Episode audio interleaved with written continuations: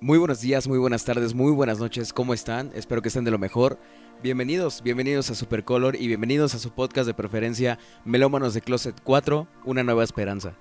Eh, muchas gracias por estar aquí una vez más en otro capítulo. El pasado nos fue súper bien, estuvimos ahí con Diego y con Mr. López hablando un poco de festivales y de recomendaciones musicales. La verdad es que fue un podcast súper divertido, nos pasamos muy bien y parece que a ustedes también les gustó. Eh, estamos siguiendo todos los comentarios y cosas que nos están diciendo, como que dejemos las recomendaciones abajo. Entonces, a partir del video anterior, vamos a procurar también los pasados, ponerles las recomendaciones hasta abajo para que ya lo puedan ver en un comentario fijo en YouTube. Eh, anuncios parroquiales, muchas gracias también por escuchar el remix de Sade que nos subió nuestro compañero Diego.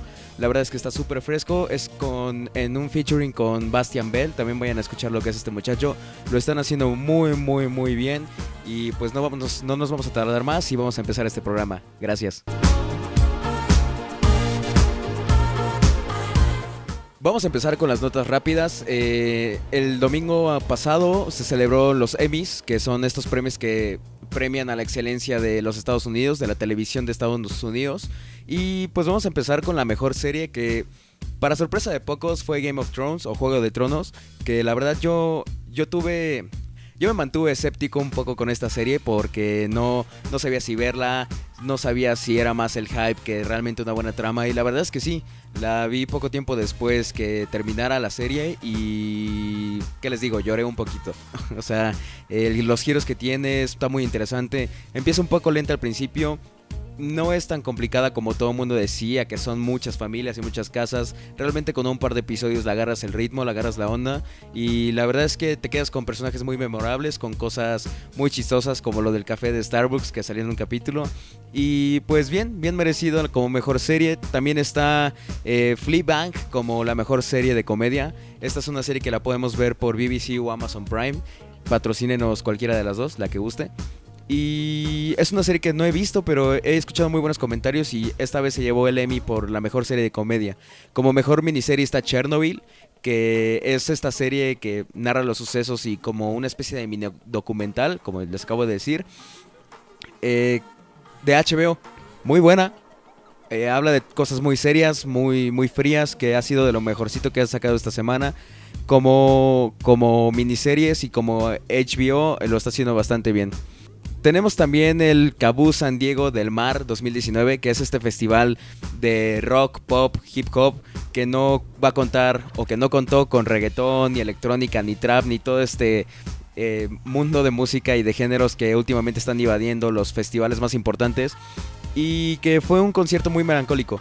Trajo bandas de la altura de Kings of Lion, Gutan Clan, The Snoop Dogg, One Republic, Montfort and Sons, Black Eyed Peas, etc. Fue un roast de personas bastante, bastante buena. El line-up estuvo bien interesante y curioso porque también hubo bastante stand-up.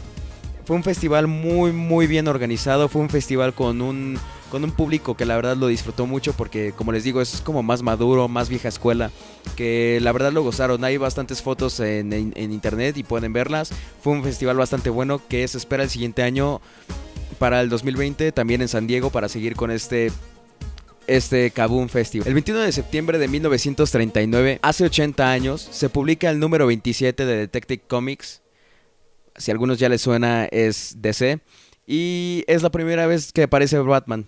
21 de septiembre, que fue hace unos cuantos días, y por conmemorar el 80 aniversario de la creación de este personaje tan importante en la cultura pop, pues en Nueva York, en Montreal, en Barcelona, en Sao Paulo, en la Ciudad de México, eh, pudimos tener la oportunidad de contar con la batiseñal alumbrando en, monumentos o edificios representativos de cada país. Es padrísimo ver cómo algo de la cultura pop ahora es tan, tan conocido y tiene tanta influencia. ¿Qué les digo? Es Batman, está en la mente de todos, es parte de la cultura popular y es uno de los estandartes de vigilante y de justicia más cool que tenemos hoy en día. Metrónomy vuelve a la Ciudad de México. Joseph Maud y la banda por fin anunciaron ahora con su nuevo álbum, el Metronomy Forever, que hablamos un poco de él en el, en el podcast pasado, que van a venir. Van a venir a la Ciudad de México, ya por fin vienen y van a caer el siguiente año, el 28 de febrero de 2020. Sí les traje los costos porque la, la preventa empieza el 27 de septiembre para que estén bien truchas porque si no es hoy, es mañana. La verdad es que no sé cuándo se va a subir esto. Y Súper recomendado, va a estar la zona general en 560 y la zona más prestigiosa y cara que se llama Don Ramón VIP está en 950. Este se va a llevar a cabo en el Pepsi Center el 20 de febrero, 28 de febrero dense la oportunidad de escuchar esta, esta banda, este álbum que está rompiéndola, que trae canciones muy muy buenas, que de ese disco les puedo recomendar tres, Walking in the Dark, Wedding Bells y Lately. Son de las tres mejores canciones que tienen en este disco, que vale la pena que le vayan a dar un vistazo y que lo disfruten muchísimo. Pasando a las notas un poco más generales o de las que vamos a comentar un poco más en este momento, es, es algo que me llamó muchísimo la atención. Ahí les va el título que, que tiene la nota. Patrimonio de Michael Jackson genera casi 2 millones de dólares en 10 años, después de su muerte. Es, es impresionante para mí cómo famosos que, que han muerto generan más dinero de lo que generaron en vida. O sea, hubo mucho escándalo porque, bueno, en general Michael Jackson siempre ha sido una figura pública bastante eh, controversial, que ha tenido muchos escándalos, que ha tenido eh, últimamente el documental que sacaron de las violaciones y de la pederastía. en fin, lo que sí es un hecho es que ha generado 1.7 millones de dólares en ganancia de patrimonio este año, convirtiéndolo en la persona después de morir más rica durante seis años seguidos. Ha generado una cantidad ridícula de dinero durante esta, e, estos tiempos después de su muerte. Y, está cañón. Yo mismo me preguntaba cómo puede generar tanto dinero una persona después de morir. Sus discos venden tanto todavía, pero la verdad es que él tiene, o bueno, en sus años de vida pudo fundar o crear un label llamado Mijak Music, que en este tiene canciones, un catálogo de canciones impresionante que, que van desde Eric Clapton, Ray Charles, Elvis Presley, Paul McCartney, Black Eyed Peas, Tupac, Michael Bublé. O sea, cuenta con una cantidad infinita de canciones y de álbums de los cuales él es dueño, o bueno, más bien es su label es dueño y estas regalías vienen hacia él y, a él y a toda su al patrimonio que genera en, sus, en su familia. También otra, otra manera de cómo generaba esta cantidad de dinero era con la venta de su música o de su marca registrada, su nombre, su presencia a shows, como por ejemplo el disco del Circus Soleil en Las Vegas, que ha utilizado desde hace tiempo ya canciones de sus discos para generar shows y actos y eventos especiales. El, el año pasado creo que se llevó con Escape o algo así, su último disco que fue Postmortem, se dice, después de morir pues. Y les digo, con este show ha generado aproximadamente 300 millones de dólares. Según en 2018, en el portal NME ha recaudado desde su muerte al 2018 1.8 millones de libras. Esto es más o menos 4 mil millones de pesos.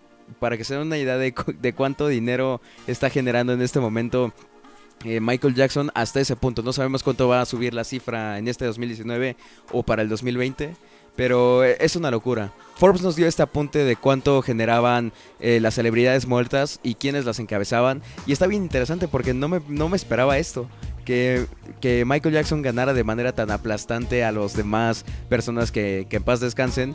Pero de la lista está así. Esto es de Forbes 2018 y en el primer lugar lo encabeza Michael Jackson con 400 millones de dólares. O sea, esta lista empieza desde que te mueres hasta todo lo que vas generando año con año. Eh, Arnold Palmer que ha generado 35 millones de dólares, Charles Schulz que ha generado 34 millones de dólares y Bob Marley que genera 23 millones de dólares. Bob Marley, o sea, yo me esperaba ver aquí a Prince, me esperaba ver eh, a otra persona del a Marley Monroe, por ejemplo, pero pues no, la verdad es que es de manera aplastante por sexto año consecutivo que Michael Jackson se lleva el primer lugar en generar dinero después de muerto. Es, es una locura. La verdad es que, quieran o no, es un artista envidiable, es una leyenda, es el rey del pop. Ha hecho cosas muy buenas, ha hecho cosas malas tal vez, que son comprobadas, que algunas no. Les digo, está este documental de Living Neverland que trata sobre la pedrastía de, Michael Jackson en, su ranchito que tenía.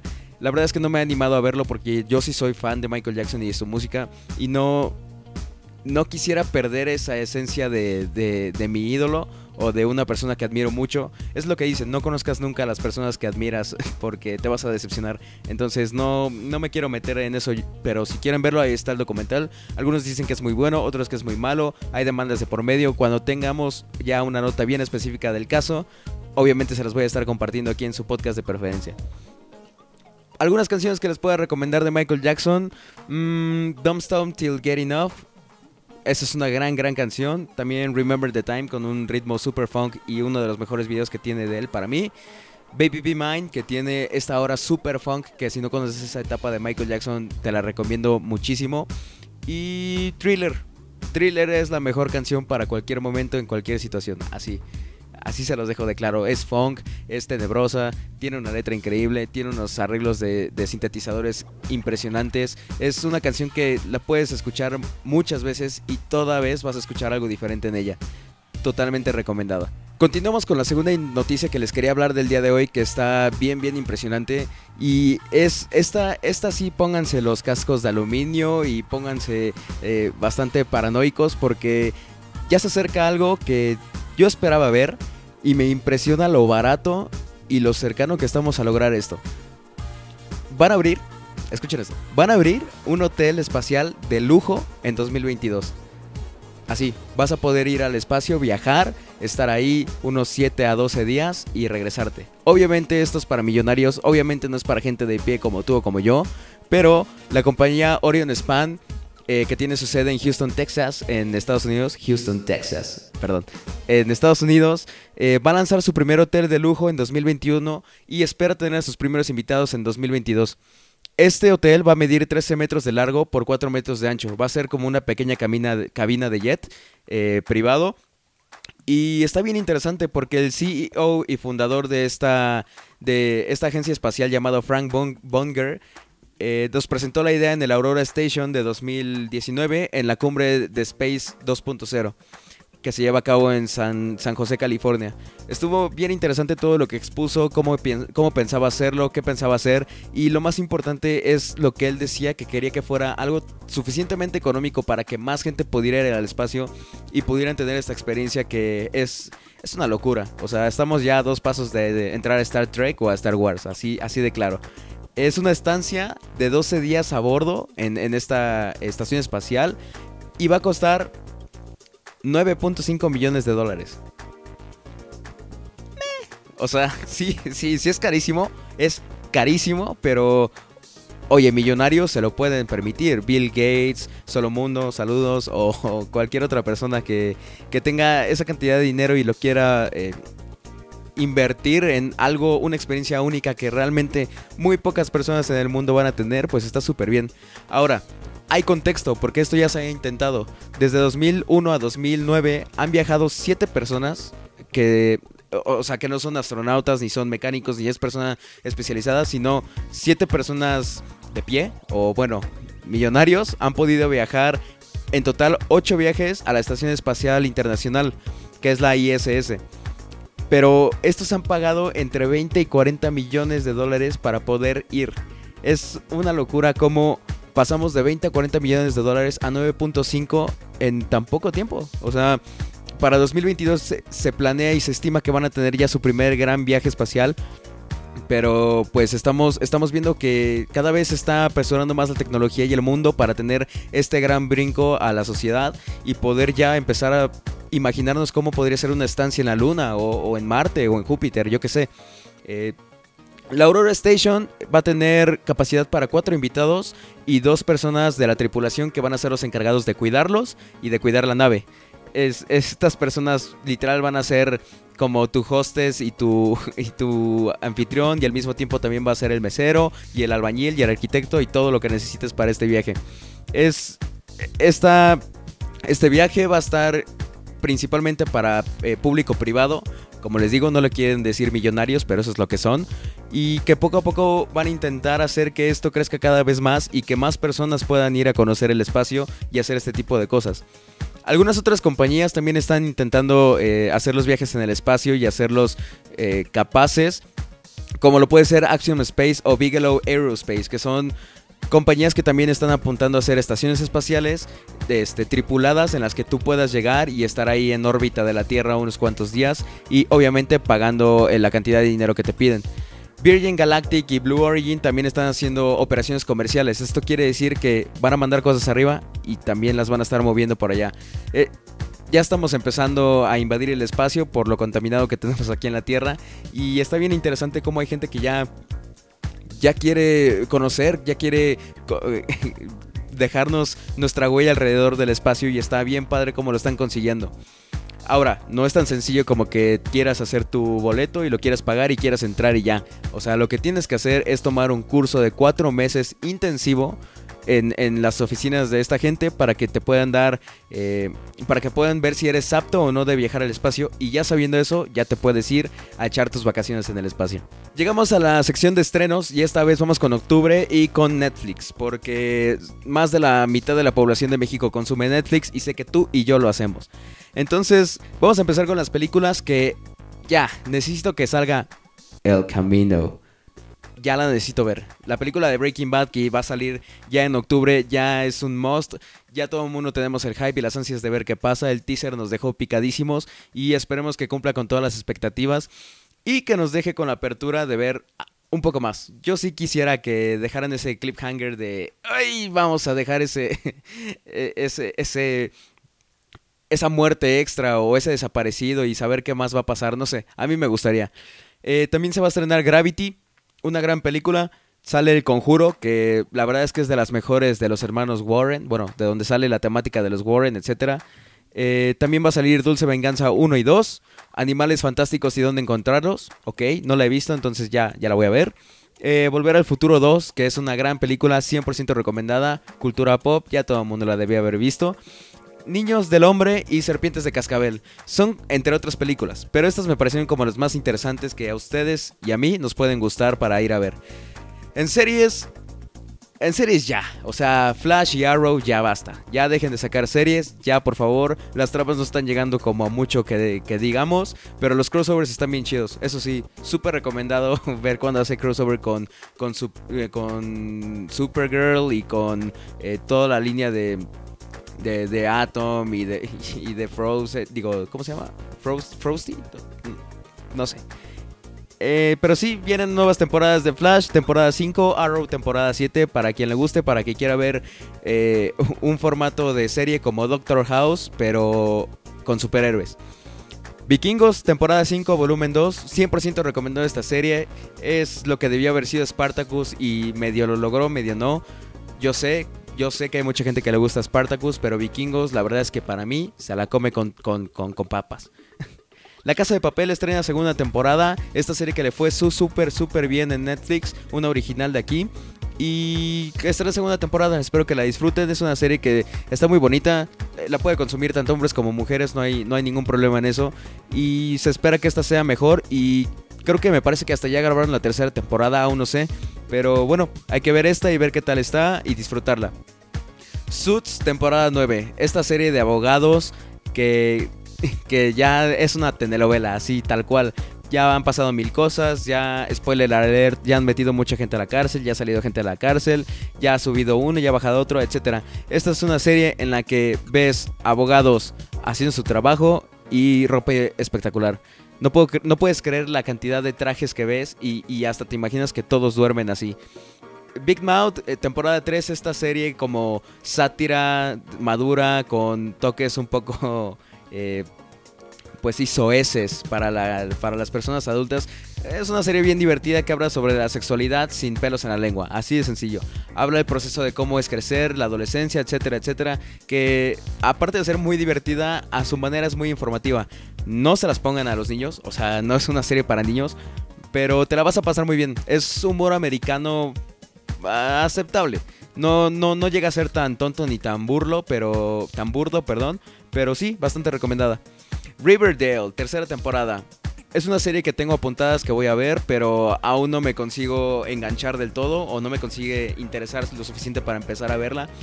Es que ya, eh, con 30 Reasons Why se me quitaron las ganas de ver dramas colegiales. Pero pues bueno, Riverdale tercera temporada, espero que la vean y si les gusta, ah, díganos en los comentarios qué tan buena está. Ya para despedir el programa de esta ocasión, vamos a, hacer una pequeña dinámica, una pequeña sección en la que ustedes nos están recomendando música y yo aquí, Koi, su, presentador de preferencia, su anfitrión, los va a comentar.